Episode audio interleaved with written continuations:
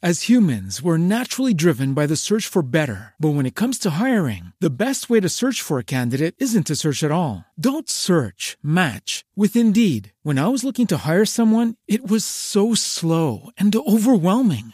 I wish I had used Indeed. If you need to hire, you need Indeed. Indeed is your matching and hiring platform with over 350 million global monthly visitors, according to Indeed data, and a matching engine that helps you find quality candidates fast. Ditch the busy work. Use Indeed for scheduling, screening, and messaging so you can connect with candidates faster. And Indeed doesn't just help you hire faster. 93% of employers agree Indeed delivers the highest quality matches compared to other job sites, according to a recent Indeed survey. And listeners of this show will get a $75 sponsored job credit to get your jobs more visibility at Indeed.com slash podcast. That's Indeed.com slash podcast. Terms and conditions apply thank you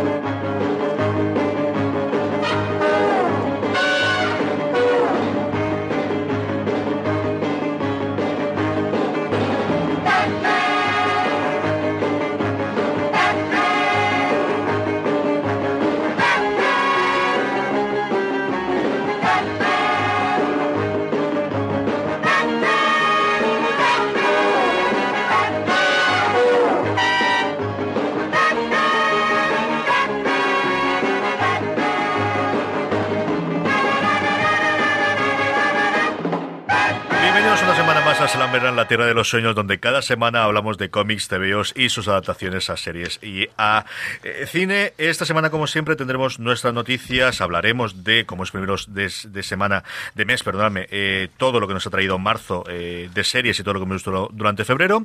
Acabaremos con las recomendaciones y, como siempre, tengo aquí el otro lado de la mesa a don José Bravo, ¿cómo estamos? Muy bien, otra vez por aquí. Doña Rovira, ¿cómo estamos? Aquí estamos. Y al otro lado telefónico, don Julián Clemente, ¿cómo estamos? Mejo- bueno, menos frío esta semana ya, ¿no? Menos frío, menos frío. Ha habido, ha habido ratos en los que ha salido el sol y de repente crees que, que, vas a poder salir a la calle. Y entonces sales y te llueve.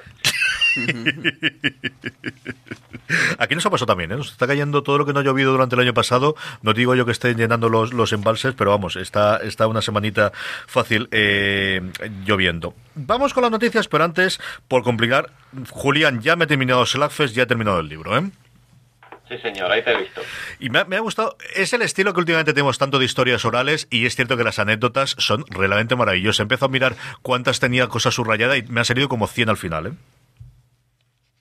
No, es un libro muy chulo, muy ligerito, es verdad. Eh, yo, yo también lo, lo he ido leyendo saltándome cosas porque es verdad que, que está eh, escrito para que lo pueda entender todo el mundo y de repente te, pone a explicarte eh, que sacan tal serie o que sacan tal otra, eh, pero el esfuerzo de hablar con un montón de peña y las, declaraciones en exclusivas de temas eh, que o estaban muy olvidados o no se conocían es muy encomiable.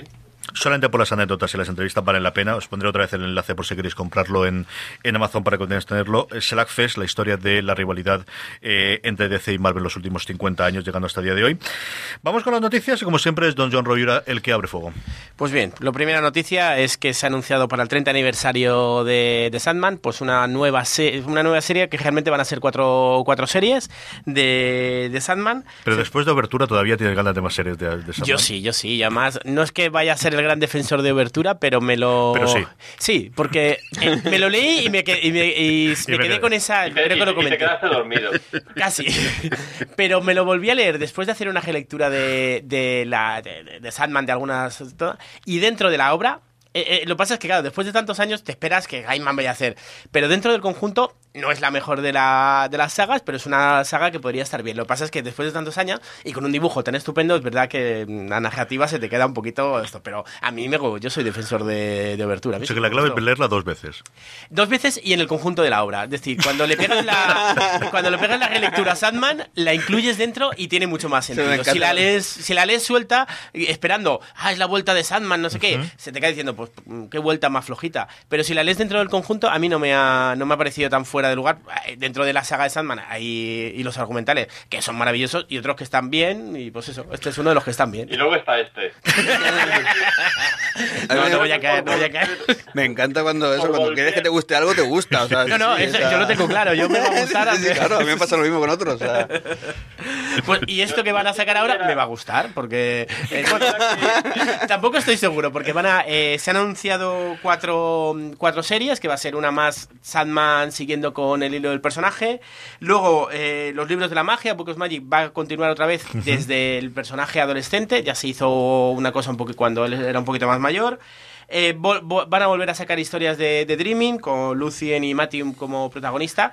Con otra vez la, partida de Sandman vuelve a abandonar sueño. La verdad es que e-, ese principio queda poco original, pero bueno, luego si las historias que cuentan de. Tú ayuda, tú sigue ayudando. No, no, a ver. Venga, le cuál nos gusta nos va a gustar, o sea que tampoco hay duda.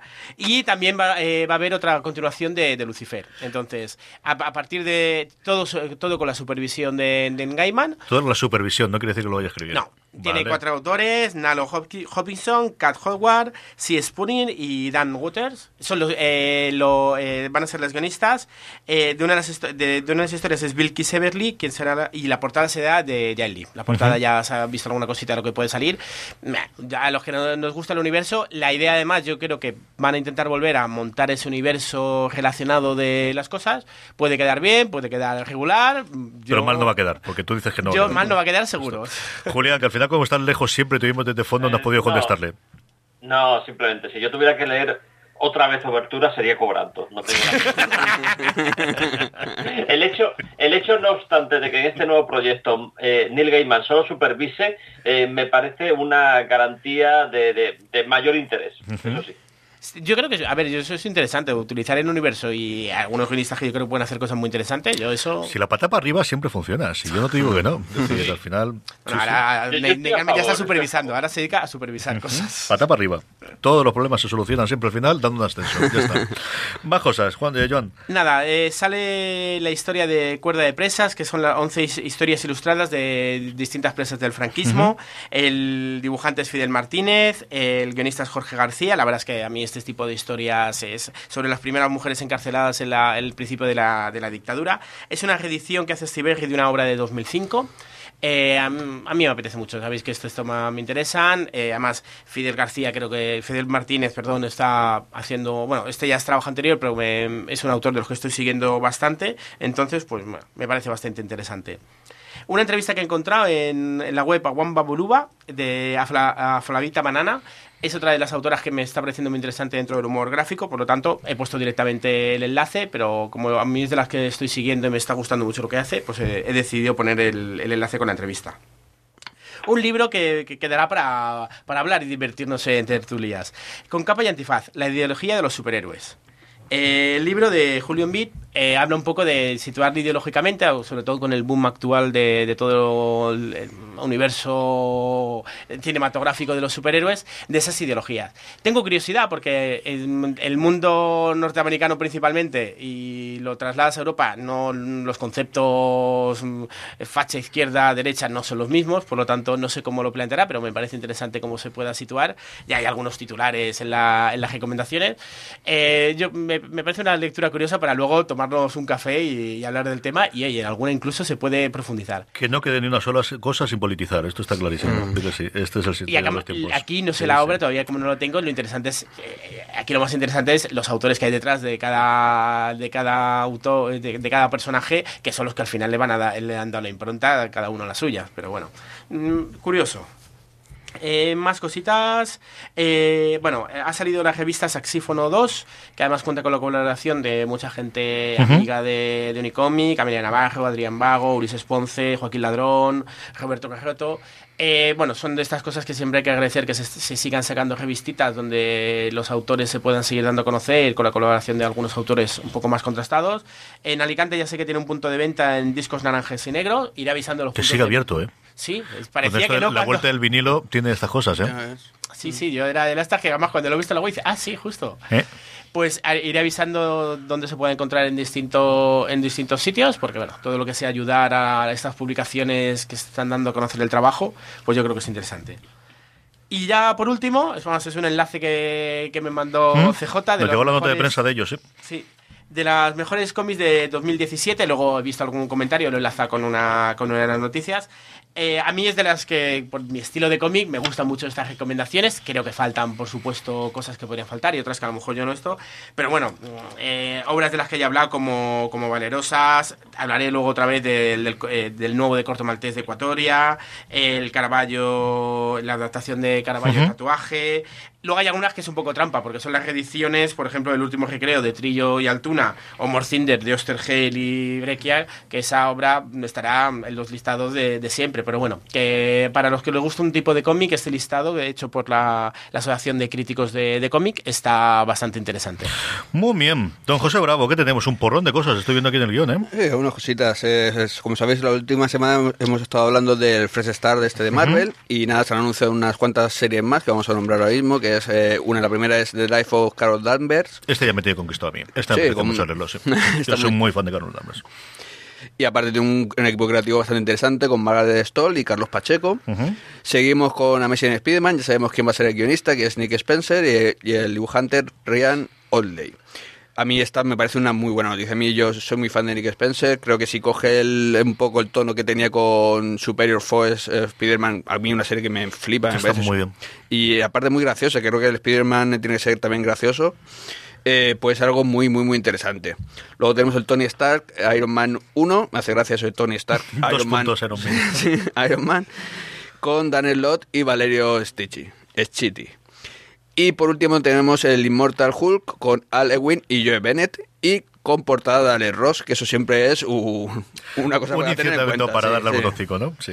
Sí, aparte está bastante chula la portada, que Alex Ross últimamente con las de Spider-Man ya me estaba dejando un poco regular. No me digas, que ya has bajado ahora. Sí, de- me he acostumbrado ya, se ve o algo, no sé. No me, no me llamaba, no me llamaba. No, no, pero sí, sí, la de, la de Hulk me ha molado, está, está chula. Bueno, seguimos. eh, tenemos unos cambios de fecha. es- se anunció a través de una conversación bastante graciosa por Twitter, entre el Twitter, si no recuerdo mal, de la película oficial y el de Robert Downey Jr. Y es que Infinity War pasa a. Estamos hablando de la fecha americana, que estaba programada para el 4 de mayo, pasa el 27 de abril, por lo que se estrenará en todo el mundo al mismo tiempo. Y, oh casualidad, esto no tiene nada que ver, esto es otra noticia, me voy a otro lado, ¿eh? Es que Rampage, la película esa del videojuego de los 80, ¿quién, no, jugó- ¿quién no ha jugado ese juego? ¿Conocéis todos el videojuego, verdad? Perfectamente, me acuerdo de lo mismo. sí, de los monstruos que podías tener. Tenías, tenías tres, si no recuerdo yo mal. Tenías Godzilla, tenías un, Sí, el mono, el mono y, este. y un tercero que no me acuerdo Una especie de era. lagarto, creo que era. cierto, eh. Y tenemos, eh, pues eso, se estaba programada para el 20 de abril y se ha, se ha cambiado para el 13 de abril también. O sea, estamos adelantando fechas. eh, también un poco para no coincidir, esa, claro que sí, con Infinity War. La verdad es que la forma de anunciar el cambio de fecha de Infinity War fue bastante gracioso, como os digo. Si os metéis en el Twitter de Robert Downey Jr. y demás, veis la conversación y demás, está bastante, bastante curioso. Sí, esta gente cuando le da la cabeza lo hace bien. Sí, la verdad es que el tema de marketing y eso está, está chulo. Otra gente que hace muy bien el marketing, la gente de Netflix, como sabemos, y nos ha dicho una cosa chulísima con Jessica Jones. Sí, la showrunner Melissa Rosenberg eh, ha encargado unas, sabéis que son 13 episodios, todos dirigidos por mujeres, y se han encargado una serie de ilustraciones, de portadas, carteles, eh, para cada uno de los episodios, con rollos y estilo As humans, we're naturally driven by the search for better. But when it comes to hiring, the best way to search for a candidate isn't to search at all. Don't search, match with Indeed. When I was looking to hire someone, it was so slow and overwhelming. I wish I had used Indeed. If you need to hire, you need Indeed. Indeed is your matching and hiring platform with over 350 million global monthly visitors, according to Indeed data, and a matching engine that helps you find quality candidates fast. Ditch the busy work. Use Indeed for scheduling, screening, and messaging so you can connect with candidates faster. And Indeed doesn't just help you hire faster. 93% of employers agree Indeed delivers the highest quality matches compared to other job sites, according to a recent Indeed survey. And listeners of this show will get a $75 sponsored job credit to get your jobs more visibility at Indeed.com slash podcast. That's Indeed.com slash podcast. Terms and conditions apply. What if you could have a career where the opportunities are as vast as our nation, where it's not about mission statements, but a shared mission? At U.S. Customs and Border Protection, we go beyond to protect more than borders from ship to shore, air to ground. Cities to local communities, CBP agents and officers are keeping people safe. Join U.S. Customs and Border Protection and go beyond for something far greater than yourself. Learn more at cbp.gov/careers. muy pulp y demás. Eh, podéis verlos todos. eh, por- bueno, hay muchos sitios en la web, en las redes la podéis encontrar en cualquier lado, pero por ejemplo en Twitter de Jessica Jones eh, los podéis encontrar, que han ido poniendo todos, todo, como te digo, todos los carteles de, de los episodios. Hay algunos que están muy chulos, otros que yo no me No gustan están tan tanto, chulos. que no me gustan tanto. Pero sí, estaba, a ver, la, la iniciativa está bastante chula y me, me- joder, me, me encanta también ese tipo de cartel y tal, está, está, está guay. Yo no sabía que lo habían puesto en Twitter, a nosotros nos llegó por nota de prensa ayer. Nos lo Mm. mandaron junto con, con todos los, los estos y se me olvidó. La verdad es que pensaba, digo, se lo tengo que enviar para dar la noticia y cuando lo he visto en el guion me he alegrado porque, mira, una cosa que tenía que hacer y que mm, bravo se me ha adelantado.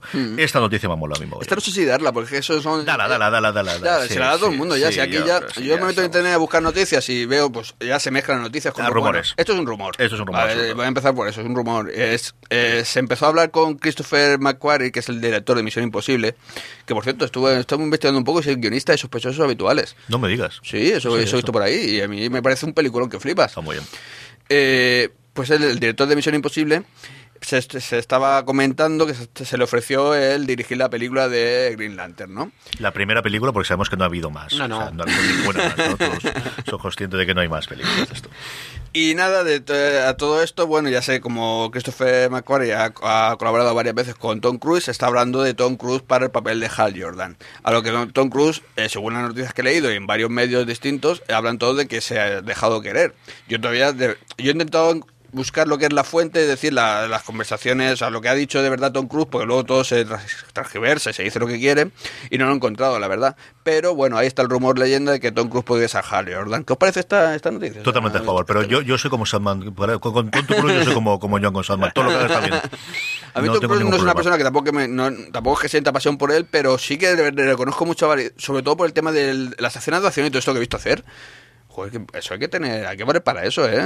Y, el, y tampoco es un jovencillo. También lo, lo- lo primero que me dijo un amigo mío fue, eh, ¿pero qué va a hacer del padre? Y eso ya es un poco cabrón, pero... pero, pero ya quisiera estar yo casi de edad como está él, ¿eh? O sea... No, no, no. Hay una clave. Eh, Tom Cruise haciendo de Hal Jordan cuando es Parallax. Hasta eso ya hilar mucho, ya también. Vale, vale, De vale. malo, de malo sí le veo. Sí, también. No, está bien, yo que sé, es una manera de llamar la atención y Tom Cruise una película sobre él, yo que sé, no, no me parece mala idea, ya sea Harry Jordan o sea quien sea, no sé. No, y el Tom. Cruise a día de hoy no es el Tom Cruise de hace 15 años, igual que el Will Smith de día de hoy no es el Will Smith de hace 10 años. Sí, y claro, es, claro. es factible que hagan una cosita de estas. ¿eh? A, Hmm. a mí es un tío que me gusta mucho. Dejándolo aparte, y yo sé que es complicado dejar siempre, y más en los tiempos que corre, la parte personal y la parte política, y en este caso la parte de la cienciología. A mí es un tío que siempre me ha cumplido sus películas, y creo que es un tío que no me ha engañado en ninguna película. O sea, Hmm. He tenido películas malas suyas o peores, pero que yo creo que siempre ha estado funcionando bien. Y yo he tenido momentos que me gusta muchísimo lo que ha hecho él, de verdad que sí. Hmm. Y por ejemplo, con, con Misión Imposible que estabas hablando tú, mm, ha, ha cogido una franquicia que podía estar totalmente muerta y ser, Sí, y las sí, últimas películas, sabiendo cambió el tomo, sí, está sí, muy, sí, muy sí, bien. sí, está muy bien, mucho. sabes lo que vas a ver. O sea, es una acción muy, muy decente. La primera, por ejemplo, que es la que creo que este hombre ha dirigido, no sé, no sé qué, ya, es que son muchas ya. Pero, pero sí que está bastante decente. ¿eh? Más cositas que tenemos finalmente. Pues nada, me voy a venir ya, como estos son noticias menos norteamericanas, voy a, voy a venirme un poquito a España, a las tiendas de cómics, que sabes que me paso de vez en cuando, muy de vez en cuando. Y he visto un par de novedades por ahí que están bastante, bastante, me han llamado bastante atención y que me han parecido bastante chulas. Por un lado es el Marvel Now Deluxe de Imposibles Vengadores 1. es Eh, que estos tíos de Panini hacen cosas bien, ¿eh? Sí, esto hacen Sí, alguna, sí, alguna sí, cosita sí. le sale bien. Y es que a mí esta etapa de Remender me flipa. Es una idea de... De hecho, creo que tuvo poca... Se le dio poca importancia en su momento. La dejaron un poquito... No sé, yo no entendía por qué no se hablaba más de ella. Con dibujos de Daniel Acuña y de un montón de dibujantes más, porque la verdad es que ese sí fue un poquito fallo el hecho de meter a tanto dibujante, tanto cambio. Pero me parece una idea de olla total, ¿eh? Del Remender. Ahí le dejaron hacer lo que quiso, luego tuvo que pararlo, tuvo que hacer un viaje. Bueno, voy a, voy a hacer spoiler, voy a dejarlo ahí. Pero es una pasada. A mí me parece una, de verdad que me parece una de las etapas de los Vengadores más chulas que he leído nunca, ¿eh? Me, me encantó. No sé si es que me pillo tonto o algo, pero sí, sí, me gustó, me gustó mucho. No, el Remender, ostras. Julián, coméntanos un poquito de esto. No, es un tema entretenido. Yo, reconozco que de, Marvel Now, el- las series que sacaron de, Vengadores, que, sacaron un montón además, fue la que más me pareció una serie de Vengadores. Eh, yo sabéis que no, no, no me acaba de convencer mucho lo que hizo Jonathan Hickman en Vengadores. Me parece que él quería hacer la Liga de la Justicia y acabó, de hecho, haciendo Crisis en Tierras Infinitas. Pero leía los eh, Uncanny Avengers, los Imposibles Vengadores de Remender y decía, vaya, estos sí son los Vengadores. Y por otro lado también he encontrado en la tienda de cómics es una reedición de La Costa del Pantano de Alan Moore, en una edición deluxe y demás, que me parece que no hace falta que diga nada de esto, o sea, me parece un básico, algo que tiene que tener todo el mundo, así que La Costa del Pantano está reeditada por FC, así que a nada, a las tiendas por ello. Sí, señor, es absolutamente básica tenerla. Señor Clemente, empezamos dándole un poquito a, la academia, ¿no? Sí, yo sé que sobre todo la gente ahí de fuera de series, con, con Francis Arrabal, que le vi muy contento y muy feliz, no estaría viendo los Oscars, estaría viendo otra cosa.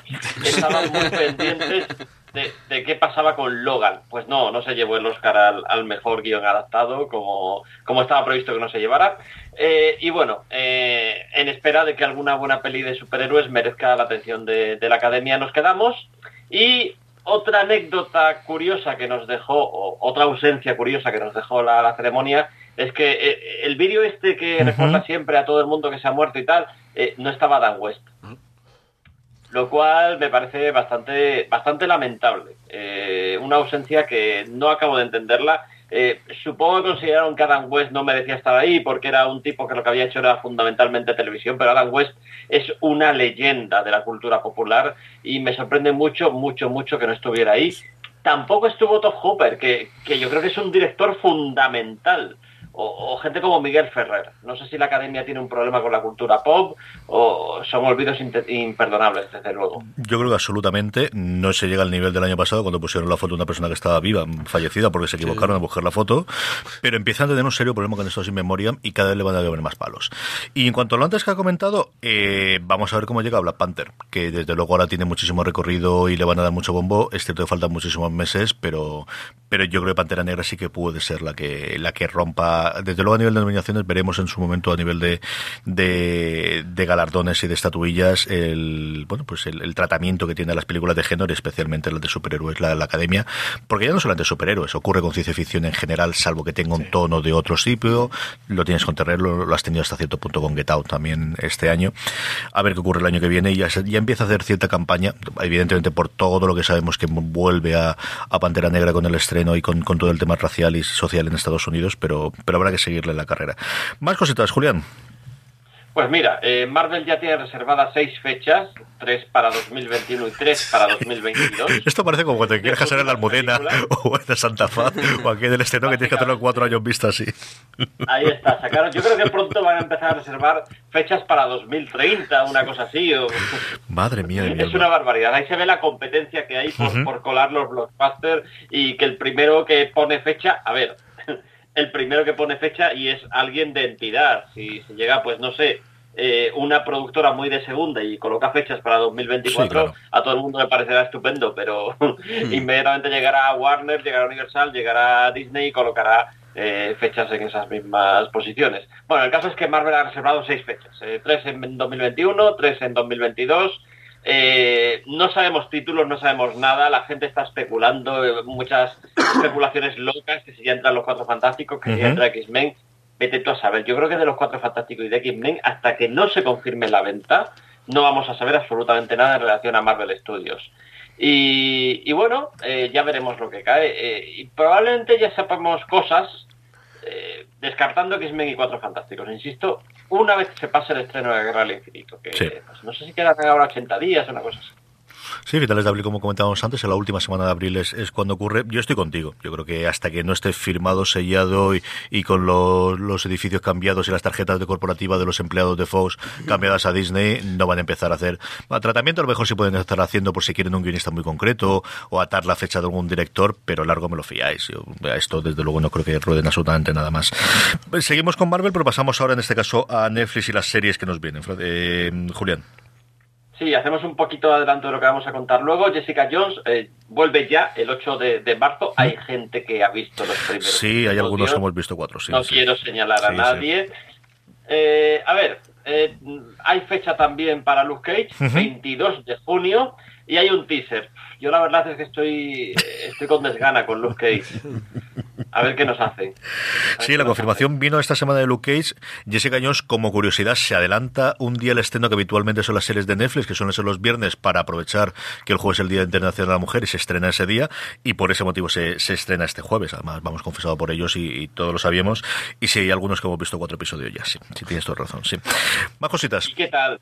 Eh, muy Jessica Jones. Mi problema con Jessica Jones en la primera temporada no fueron ni los primeros ni los últimos episodios. Fue el valle interno que mm, desgraciadamente estamos empezando a ver que tienen casi todas las series de Netflix a mitad. Con lo cual, los cuatro, muy bien a ver qué ocurre más. Si queréis ver alguna cosa más en texto en fuera fue Valentina la que hizo la, el análisis, lo podéis ver y haremos una review casi seguro la semana que viene, como mucho la otra, hablando en completo de, de la serie. Es muy volver a empezar, es muy de el status quo que se queda después, tanto de, de su serie como de Defensores, y es que ya está muy bien, si es que no puedo decir otra cosa, es que Christian Ritter ha nacido para hacer este personaje, es que es una verdadera maravilla, pero eh, necesito ver qué ocurre en el episodio octavo porque a estas alturas del partido necesito saber qué ocurre en el episodio octavo con la historia. Yo sí echo de menos a Killgrave, por ahora pero a mí me parece un mm. villano de los mejores que hemos visto desde luego las series de, de Marflix y en general del universo Marvel. Es que es que Tenan lo hace muy bien el sinvergüenza. Primero que es un personaje muy carismático, está muy bien hecho, que es un poder muy molón, pero es que además lo hacía muy bien y los dos o tres momentos de guion en el que él se ponía en plan de sí, realmente no soy buena persona, soy de esta forma, ahí me encantaron y esa parte la eché de menos, como eché de menos en la segunda parte de, de Daredevil, el, tener a Donofrio, el tener a, a Kingpin más presente, ¿no? Y Punisher compensaba un poquito castigado la primera parte, Electra yo creo mucho menos en la segunda, pero el episodio en el que vuelve a ser la segunda temporada, no frío, el, aparte de, la pelea que tienen en el, en el hospital, eh, yo creo que, eh, que, era en la cárcel, perdóname, era espectacular. Y, creo que se echó también de menos una presencia como Kingpin y aquí yo hasta cierto punto he echado de menos lo de la de Killgrave. Nos pasamos a DC, ¿no? Tenemos un par de cositas sobre ellos. Sí, mira, están rodando Shazam, se han visto por ahí fotos furtivas del traje y, y, la gente se ha llevado a la cabeza porque resulta que el traje es, la verdad es que es muy parecido al de los cómics, en colores, en, detalles, en un poco en todo. Y, por eso mismo está siendo polémico. Eh. A mí, a mí estas polémicas de verdad, eh, yo ya no sé qué hay que hacer para no ser polémico, eh, no existir, no hacer nada. Sí. la única manera, sí. Al final no moverte, sí. Pagos y, palos y bogas, palos y no bogas. Esto ya sabes cómo lo que ocurre. lo pasa... As humans, we're naturally driven by the search for better. But when it comes to hiring, the best way to search for a candidate isn't to search at all. Don't search, match with Indeed. When I was looking to hire someone, it was so slow and overwhelming. I wish I had used Indeed. If you need to hire, you need Indeed. Indeed is your matching and hiring platform with over 350 million global monthly visitors, according to Indeed data, and a matching engine that helps you find quality candidates fast. Ditch the busy work. Use Indeed for scheduling, screening, and messaging so you can connect with candidates faster. And Indeed doesn't just help you hire faster. 93% of employers agree Indeed delivers the highest quality matches compared to other job sites, according to a recent Indeed survey. And listeners of this show will get a $75 sponsored job credit to get your jobs more visibility at Indeed.com slash podcast. That's Indeed.com slash podcast. Terms and conditions apply. Every day, we rise, challenging ourselves to work for what we believe in. At U.S. Border Patrol, protecting our borders is more than a job, it's a calling. Agents answer the call, working together to keep our country and communities safe. If you're ready for a new mission, join U.S. Border Patrol and go beyond. Learn more at cbp.gov/careers. Yo, yo, también he visto las imágenes esas y la verdad es que he alucinado, o sea, porque es que lo han hecho clavado. Totalmente. O sea, clavado. O sea, sí. estás, estás, viendo a Shazam, yo flipo. Pues ves las reacciones y la gente dice, no, es que parece un disfraz de Halloween, es que, hombre, es que Shazam es eso. Es, es eso, es que no hay más, o sea... Y luego además, es que una foto de rodaje todavía no tiene la magia del cine. es que, eh, es eso. Eh, yo recuerdo que vimos las fotos de rodaje de Spider-Man y luego hemos visto Homecoming y hombre, lo mismo no es. De verdad, lo mismo no es. Mira, lo único que no había tanta diferencia entre la foto de rodaje y lo que es la película en sí es Christopher Reeve. Porque no sé qué tenía ese hombre que tú lo ves y dices, es Superman, me cago en la... ¿Sí o no? Es que no ha habido otro. Es que no hay otro. Es que al final no hay otro. Porque luego los demás sí que pasa, pero en las fotos, yo veía fotos de rodaje de Christopher Reeve y digo, es que parece Superman y va con medio traje solo. Sí, sí, sí. sí, sí. Somos unos vejales cascarrabias, pero es que no hay otro. Es que los tiempos pasados no han vuelto. Ya, nos ha marcado de alguna manera. Sí, indudablemente. Y la última, una de estas noticias bonita te da, ¿no? Sí. es lo más bonito de esta semana, yo creo. Eh, no sé si lo habéis visto, es el equipo de Supergirl ha dedicado un, tarjetón maravilloso a Kevin Smith deseándole una pronta recuperación. Echarle un vistazo porque ahí además no es una tarjeta cualquiera, eh, ha firmado todo el mundo, pero le han escrito parrafadas gigantescas, le han hecho dibujos, se nota que hay cariño allí. ¿eh? Hmm. Él, yo creo que ha dirigido seguro Arrow y, perdóname, seguro eh, Flash y, y Supergirl. No recuerdo ser llegado a dirigir. De hecho, cuando le dio el ataque se iba después a dirigir, estaba grabando un par de especiales y luego se iba a dirigir otro episodio. No, el final de The Goldbergs, que también es una cosa que he dirigido, creo que era. Y pero es cierto que cuando lo oyes hablar en el programa, que sabéis que yo soy muy fan, tiene una espacial empatía con la gente de Supergirl. Fue la que la primero le dio la apuesta, tiene muchísimo cariño con todos los productores, con la protagonista, él la adora absoluta y totalmente, y es cierto que les tiene muchísimo, muchísimo cariño. Muy bien, pues hasta aquí han llegado las noticias, es el momento de por qué suena esto. La semana pasada fue Anto José Bravo el que me puso una cosa que me encantó porque nos queda cada vez menos. Bravo, para, para ver esto. Claro, es que hace poco estuvimos hablando de que hay un teaser ya por ahí de la segunda temporada de, de Legión y claro, me recordó uno de los momentos, uno, no, yo creo que para mí es el momento más chulo del 2017 en la televisión. Es verdad, yo, yo me he estado con la boca abierta. En el momento que empieza a sonar esa música, que es una versión del bolero de Ravel, así, que empieza, empieza como en la original y luego se va transformando en una cosa mucho más industrial y demás, yo estaba con la boca abierta. Para mí es el mejor momento de la televisión de 2017. Lo que pasa es que, claro, hace mucho, porque fue a principios de 2017, si no recuerdo mal. Y yo aluciné. Creo que no he visto otro momento en televisión que me dejara así en mucho tiempo. Con lo fan que tú eres de Twin Peaks que digas esto, me enorgullece totalmente. ¿eh? sabía yo, vale, vale, claro, es que el episodio 8 de Twin Peaks, pues, claro, el episodio 8, ostras, pues vale, van a estar ahí, ahí los dos. Venga, va. yo ya sé que soy mucho más partidario de Es que ese ya es de, no el 2017, de toda la televisión, por eso lo, lo has quitado 2017 el de Twin Peaks, ese ya te vale para, Esa temporada, para Eso... Esta semana es Don Joan Rovira el que se encarga, este es el por qué suena esto de esta semana. Quan surts per fer el viatge cap a Ítaca has de pregar que el camí sigui llarg ple d'aventures ple de coneixença.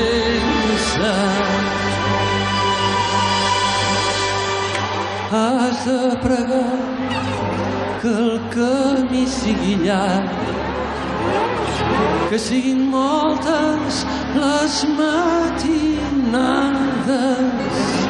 que entraràs en un poc que els teus ulls ignoraven i vagis a ciutat per prendre descansar. Estamos ya de vuelta y como hacemos siempre los primeros de mes, hacemos un poquito de repaso de qué series basadas en cómic nos llegan para el próximo mes y aprovechamos para hacer un poquito de tertulia de que hemos visto en el mes pasado, que nos ha gustado, nos recomendamos cositas y nos comentamos. La agenda, la agenda rápida era, como comentábamos antes, este 8 de marzo Jessica Jones, segunda temporada de Netflix. El 21 llega Sci-Fi Krypton, que aquí va a traer HBO España al día siguiente, así que será el 22 de marzo cuando podamos ver Krypton eh, a eh, ritmo de episodio semanal. Constantine, eh, para CW Seed, que es la serie animada, llega el 24 de marzo, que aquí yo no tengo confirmación de que nadie la vaya a traer de momento, y es una pena, porque tengo ganas de verla. Y es cierto que no es marzo, pero es el 3 de abril, es al lado, y quería decir que llega Legión, la segunda temporada de FX, que todavía ayer, además del teaser, hay un tráiler nuevo que todavía no he podido ver porque quería verlo en la tele grande, y, ayer fue totalmente imposible en mi casa, pero eh, aquí la va a traer Fox, y lo que no sé todavía a día de hoy que estamos grabando el programa es la fecha. Fox a veces veces mueve por tema de parrilla, porque ellos siguen, siguen pensando muchísimo en lineal el, el poder el hueco. No sé si será para el día siguiente en abril o será a posteriori, pero esperemos. El año pasado era dos días después del estreno americano cuando la traían aquí, cuando lo metían aquí, así que espero que no tarde mucho más. Señor Rovira, ¿cómo has visto este mes? Cuéntame. Yo nada. No me hagas esto. Yo ya he puesto puntos suspensivos. Yo en las series estoy muy, muy... Es cierto que solo 28 días, leche, en vez de los 30 o 31 del resto de los meses, pero al menos una tienes que ver, tío. Esto no, puede ser. el mes que viene Vamos a la ruina. Esto no puede pero ponerme al día es ver una de hace tres años. como, como si quieres ver anillos de oro. O sea, yo no tengo ningún problema primera enseñanza. No tengo ningún tipo de problema. Vale, vale, pues el mes que viene me pondré, me pondré a ver a, terminar alguna. Oh, leche, te dejo los DVDs de la, de la que compramos para, para emitir allí, del de Pájaros de Presa. Ah, bonita. Y la comentas. Yo creo que esta está chula. Don José Bravo, ¿mafia, mafia más mafia o qué? Bueno, yo sí, yo estoy en mis cosas de la mafia y de este tema, pero bueno, sí, hablando de superhéroes, sabes que bueno, estoy al día de, de la de Flash. Ahora mismo, no sé, si- ¿puedo hacer algún spoiler de Flash o cómo está el tema? Si Eh, te llegan los correos, lo vas a contestar tú después. Yo no tengo ningún problema. Cuenta lo que quieras. Bueno, voy a contar por enci- muy por encima. Lo último sabemos es que, bueno, eh, sabemos que Barry estuvo en la cárcel, eh, acaba de salir y demás. Estamos esperando todo a ver cómo, cómo evoluciona el tema. La verdad es que esta temporada está siendo la más, de las más variadas.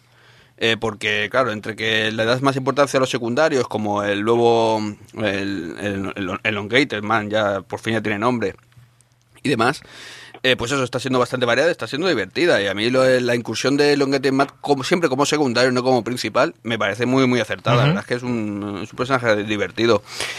Y, y nada, me parece, la verdad es que está una, una temporada bastante, bastante divertida a esta altura ya.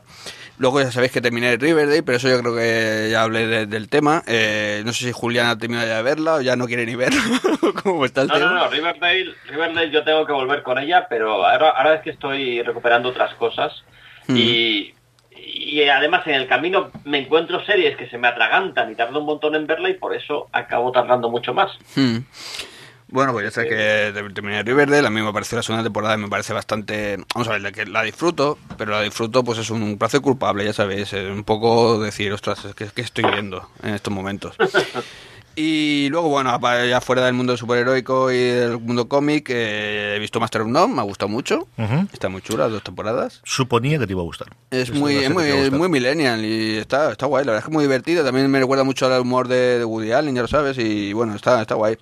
Y luego he visto, bueno, he visto, no, estoy viendo ahora Peaky Blinders, voy por la segunda temporada, y no sabía que yo que salía Tom Hardy, cuando vi a Tom Hardy encima con el La papel segunda. que hace, dije, hostia, el tío ya, ya empieza con sus cosas así, ¿sabes? y dices, Es raro porque eso Hardy no lo hace nunca. Claro, claro, claro. Entonces, no, no, el tío, y aparte hace un papel muy parecido al de Tabú. Y es un tío ahí muy callado, muy tal, pero cuando habla de esas cosas, claro, está un poquito más loco. Me, encan- me encantó el papel que hace ahí, de verdad. Muy, The muy Ringer tenía un artículo extenso, yo creo que era 10 minutos, sobre los gruñidos de Hardy y las diferencias de los gruñidos en los distintos personajes y cómo le caracterizaba. Sí, sí. Ya, ya. Yo la verdad es que tengo muchas ganas de verlo en lo de Venom, la película. O sea, de hecho, Venom es una película que llama la atención desde que dijeron que iba a estar Tom Sí, Hardy detrás. Y es eso, o sea, que va también, vamos Venom gruñendo también por ahí, o sea, va a ser bastante interesante. Y nada, poco más, la verdad es que no, no me he puesto a ver todavía ni Walking Dead ni este tipo de cosas, ya me pondré. Pero se ha visto el Future Shock este que nos tienes que hablar de él, que estaba flipado. Ah, sí, bueno, esto es el documental que recomendó Julián la semana pasada, nos dijo de verlo, pero eso ya hablaremos más extensamente, porque esto es más, esto da para, para rato, es la historia Lo, lo de... tenéis que ver todos. Sí, sí, Eso sí. me lo pongo de deberes si hacemos un especial. Sí, Pues claro. la semana que viene no podemos, porque Bravo no, no estará desgraciadamente, pero para la siguiente Sí, o para para la otra, Lo hacemos. La siguiente yo creo que hablaremos del tomo de visión, que es cuando sale, si no me corrijo mal, pero vamos, organizamos, pero sí, yo creo que podemos hacer igual que hicimos con, con, con Wonder Woman y el profesor Marston, podemos hacer lo mismo, Sí, esto es un- y comentarlo. Bueno, para eh, resumir, es un documental que nos recomendó Julián Clemente, que es eh, The Future Shock, de la historia de, de 2000 AD, decirlo así, porque si no, no me, me lío. Y, y es un documental bastante, bastante interesante eh, sobre la historia de esta, de esta revista, de estos cómics, y cómo, sobre todo, pues te das cuenta de cómo ha influido muchísimo más en el mundo del cómic, en el mundo de la cultura pop, eh, de lo que en un primer momento puede, puede parecer. Señor Clemente, ¿qué has visto? Pues yo me he puesto al día de, de Walking Dead, además me he puesto el- al día lo bestia, me, me la he tragado básicamente en dos días, en dos, en dos tacadas. Y, y bueno, están con la octava temporada, lo que, lo que he visto ha sido básicamente la, la primera parte, ya sabéis que las temporadas de Walking Dead se dividen en, dos partes, he visto la, primera parte, los ocho primeros capítulos, donde lo que básicamente vemos es la guerra de, contra Negan y contra los salvadores. Yo creo que ellos se han querido quitar la espinita esta que tienen siempre clavada de que Walking Dead eh, tiene muchos episodios de, de mirar a las musarañas y uno de acción. Aquí ha sido todo lo contrario. Son ocho episodios de acción sin parar, taca, taca, taca, taca, taca. Han atenuado yo creo que al máximo, aunque hay alguna cosita mm, que no se entiende muy bien, los trucos argumentales estos que juegan con la cronología, que se quedan con un personaje, no, aquí han pasado de todo y se han concentrado en la acción eh, a mansalva. Y bueno, es mm, una serie que tiene momentos dramáticos como de costumbre, que tiene... A mí el final reconozco que me gustó bastante, pero dentro de eso eh, creo que sigue siendo una serie muy regular. Es una serie eh, que entra también, yo creo que si no fuera por todo el fenómeno fan que hay alrededor, sería también un placer culpable, porque no es una buena serie en absoluto. Y te has parado justo después de la visión, no has visto justo el de después, ¿no? Exactamente. Vale, vale, ya me contarás qué te parece el 9. ¿Qué he visto yo? Bueno, pues aparte de Jessica Jones, que ya hemos comentado un poquito, eh, varias cositas, varias cositas. Una que tengo, eh, que no había apuntado en el guion y que me he acordado ahora, para los aficionados a la comida, encontraba, buscaba otro documental. Yo soy asiduo a cualquier tipo de documental de, de, de, comida y especialmente a aquellos que utilizan la comida como excusa para contar otra cosa más. Anthony Bourdain es el amo y el que creó ese género en el cual tienes viajes en el que él come, pero conforme pasa el tiempo cada vez cuenta más cosas. Yo el, programa suyo que tiene de Jerusalén me parece de las cosas más maravillosas que he visto en televisión, de, intentar entender cómo funciona la cosa a través de la colina con palestinos y con, y con israelíes. Y siguiendo mucho sus pasos, eh, David Chang, que es el dueño del Imperio Mofuku en, Estados Unidos, un tío muy mediático en, el país americano, que también salía muy de, la colla de gente de, de, estos documentales que he visto, ha hecho una serie de ocho episodios llamado Ugly Delicious, eh, deliciosamente feo, deliciosamente, pues eso, él, sacándole uno de los programas en el que dice que está harta de que la comida sea tan bonita, que si está fea pero está buena también tiene que tener sentido. En los episodios, a diferencia de los, de los reportajes habituales de comida por zonas del sitio donde vas a viajar van por comida, entonces tienes uno sobre pollo frito, tienes otro sobre barbacoa, tienes otro sobre eh, eh, langostinos y crowfish, que no me acuerdo exactamente cómo es, que luego al final ves que están montados de distintas operaciones. Por ejemplo, él hace un viaje a Tokio con eh, Aziz Ansari y no me acuerdo con quién más, y entonces partes de ese viaje sirven para distintos de los programas, ¿no? El de eh, Cocina de Nueva Orleans, que no recuerdo cuál era, sale David Simon, sale mucha gente del mundo de la televisión y mucha gente del mundo de las series, como os digo, sale Ansari, sale David Simon, salen varios guionistas, sale el co-creador, el que ganó el Emmy con Ansari de, de Master of None, sale también él, eh, y en todos los episodios va un puntito más allá y qué es la parte que yo creo que es atractiva. Aparte de las cocinas que están muy bien, aparte de las conversaciones que están muy bien, tratan de entender un poquito más esa historia que tiene la cocina y siempre con alguna relación social. Yo creo que a John le puede gustar muchísimo en, alguno de ellos. La parte, por ejemplo, eh, mexicana de cuando hablan las fajitas, tanto el papel de la mujer mexicana como el centro de las familias latinoamericanas, como el, la integración ¿no? de, de, toda la gente que pasa por el, por el, bueno, por, por la, la frontera entre Estados Unidos y, y México, y así lo hacen con todos los programas. Y como te digo, luego tiene algún punto de comedia que yo creo que les hace gracia solamente a ellos, pero este tipo de cosas siempre ocurre. Pero Ugly Delicious de verdad que es una cosa muy interesante para poder ver en, en, en, Netflix. Luego, por otro lado, yo estoy absolutamente flipando con Counterpart. Me parece la mejor serie que se ha estrenado ahora por el año y, mucho tiene que rodarse las cosas para final de año. Es un thriller vestido con, con serie de ciencia ficción o una serie de ciencia ficción con tonos de thriller, sencillamente maravillosa.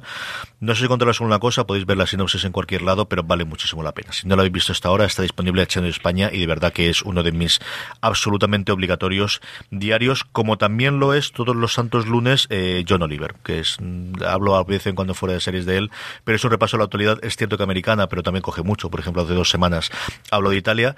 Es un programa muy en el estilo cómico americano, eh, con la ventaja de que tiene media hora, una semana entera para hacerlo y al final, bueno, pues cuando tienes que hacer los guiones diarios, pues tienes el tiempo que tienes. Y aquí se nota que tienen una semana y en algunos casos meses para prepararlos. El programa al final es cada vez tiene más los 35-40 minutos que la media hora. Tiene unos 10 minutos iniciales que suelen ser comentario de la actualidad de la semana y luego un tema de la semana. Y ahí es donde se sale. Porque hay ocasiones en las que ves que esto lleva mucho tiempo. A veces que es la actualidad y hablas directamente, pero a veces en el que hay mucho tiempo detrás. El de las elecciones italianas de hace dos semanas fue, por ejemplo, una cosa muy, muy interesante y está disponible este tanto en HBO como en Movistar Plus, porque la parte del antiguo acuerdo que tenía con Canal Plus, Last Week Tonight, la semana pasada hoy, de John Oliver. Y luego, The Looming Tower. Eh, se va a estrenar esta semana en Amazon en, en España. Es la serie que cuenta las peleas intestinas entre la inteligencia americana, fundamentalmente entre la CIA y el FBI, que de alguna forma mm, hicieron que no lograsen detectar en los distintos comandos de Mohammed al y de, y de Al Qaeda eh, que dieron lugar los atentados del 11 de septiembre. Estaba basado en un libro de no ficción maravilloso, eh, contando toda la intrahistoria, como os digo, fundamentalmente sus enfrentamientos, eh, protagonizada por gente muy muy potente. Está Alec Baldwin haciendo del jefe de la CIA, aunque es más bien cameo. Sale Jeff, eh, sale Jeff Bridges, pero no Jeff Bridges, el protagonista de la última de Sorkin de, ah, señor, Jeff Daniels. Es eh, un personaje del FBI importantísimo, que además la curiosidad es que el tío lo conocía, David Simon había sido eh, fuente suya en la época de Baltimore. A mí me han gustado mucho los tres primeros episodios, excepto la parte que se pone muy ñoños y hay dos momentos uno en el segundo, pero especialmente el final del tercer episodio, que es muy telefilm de Antena 3, de vamos a llorar todos y pasarlos todos muy mal, que creo que se les pasa. En cambio, cuando están en la oficina, son maravillosos, son muy rollo surfing. Y luego, porque se reivindica poco y, y porque al final yo creo que es de las mejores series a nivel artesanal y a nivel de siempre te da lo que es. De estas series, yo tengo en mi vida, yo creo, cinco o seis series que cuando empiezo a verla me pongo una sonrisa en la boca y no se me para, ¿no? Y estoy diciendo, qué buena es esta serie, qué buena es esta serie. Y es The Good Fight.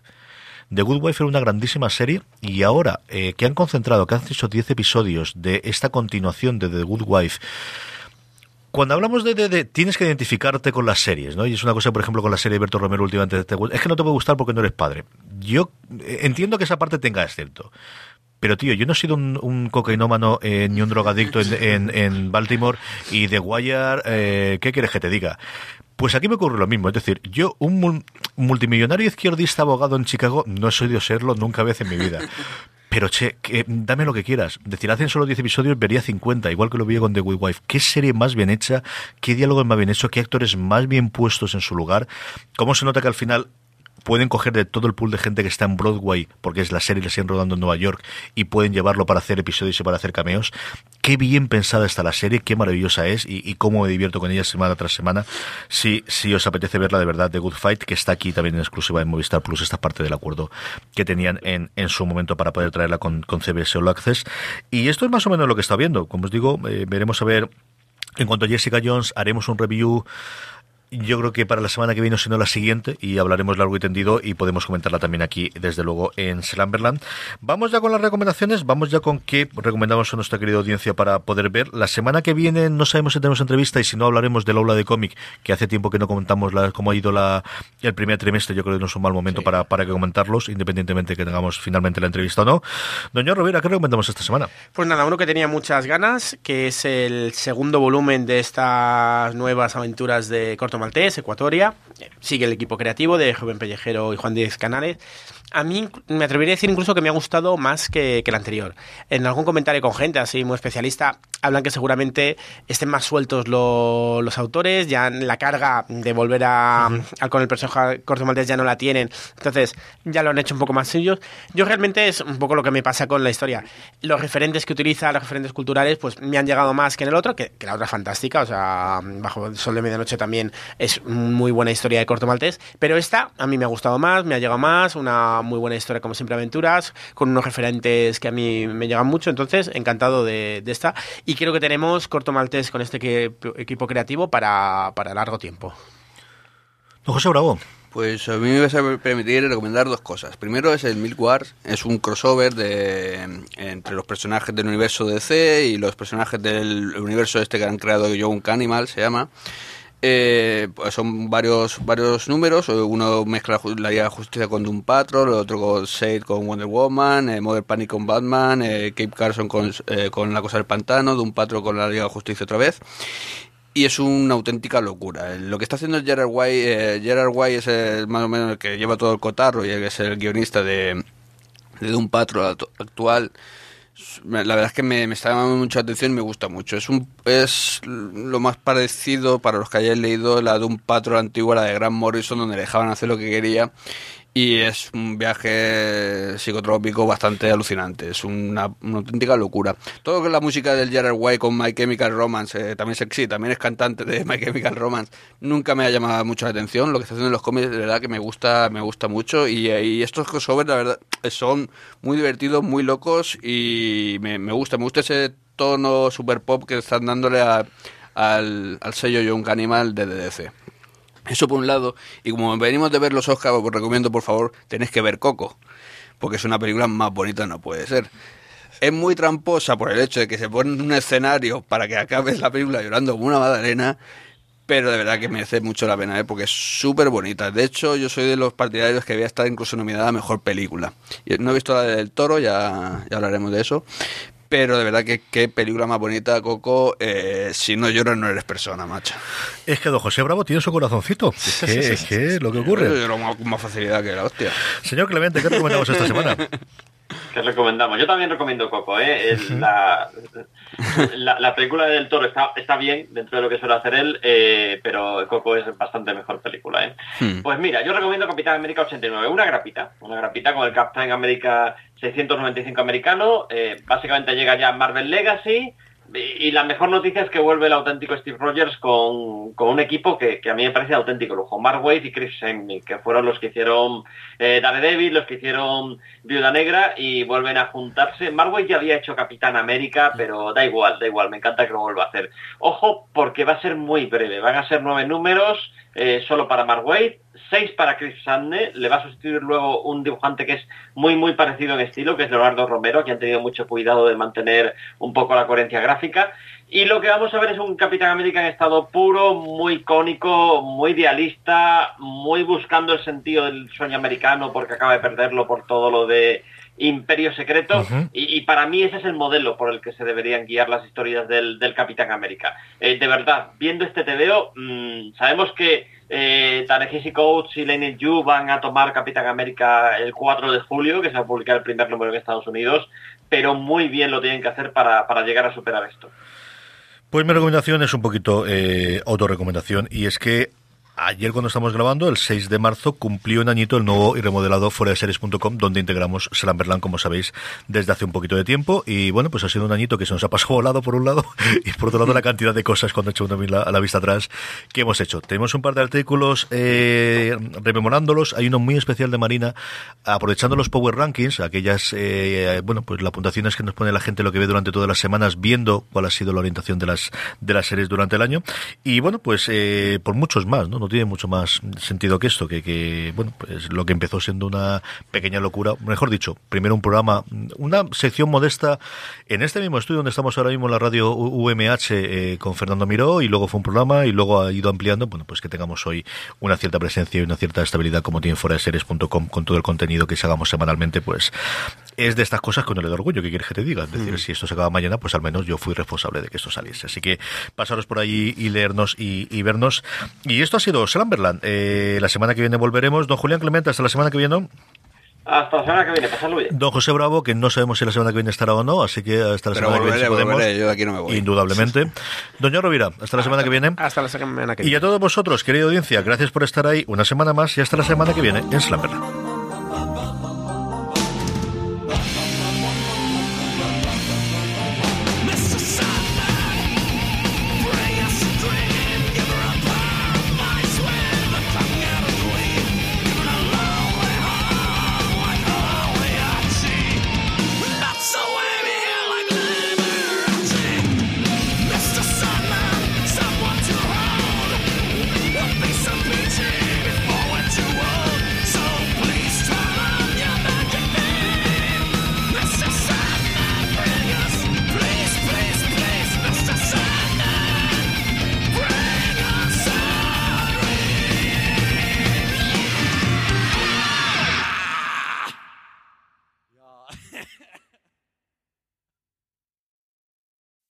As humans, we're naturally driven by the search for better. But when it comes to hiring, the best way to search for a candidate isn't to search at all. Don't search, match with Indeed. When I was looking to hire someone, it was so slow and overwhelming. I wish I had used Indeed. If you need to hire, you need Indeed. Indeed is your matching and hiring platform with over 350 million global monthly visitors, according to Indeed data, and a matching engine that helps you find quality candidates fast. Ditch the busy work. Use Indeed for scheduling, screening, and messaging so you can connect with candidates faster. And Indeed doesn't just help you hire faster. 93% of employers agree Indeed delivers the highest quality matches compared to other job sites, according to a recent Indeed survey. And listeners of this show will get a $75 sponsored job credit to get your jobs more visibility at Indeed.com slash podcast. That's Indeed.com slash podcast. Terms and conditions apply.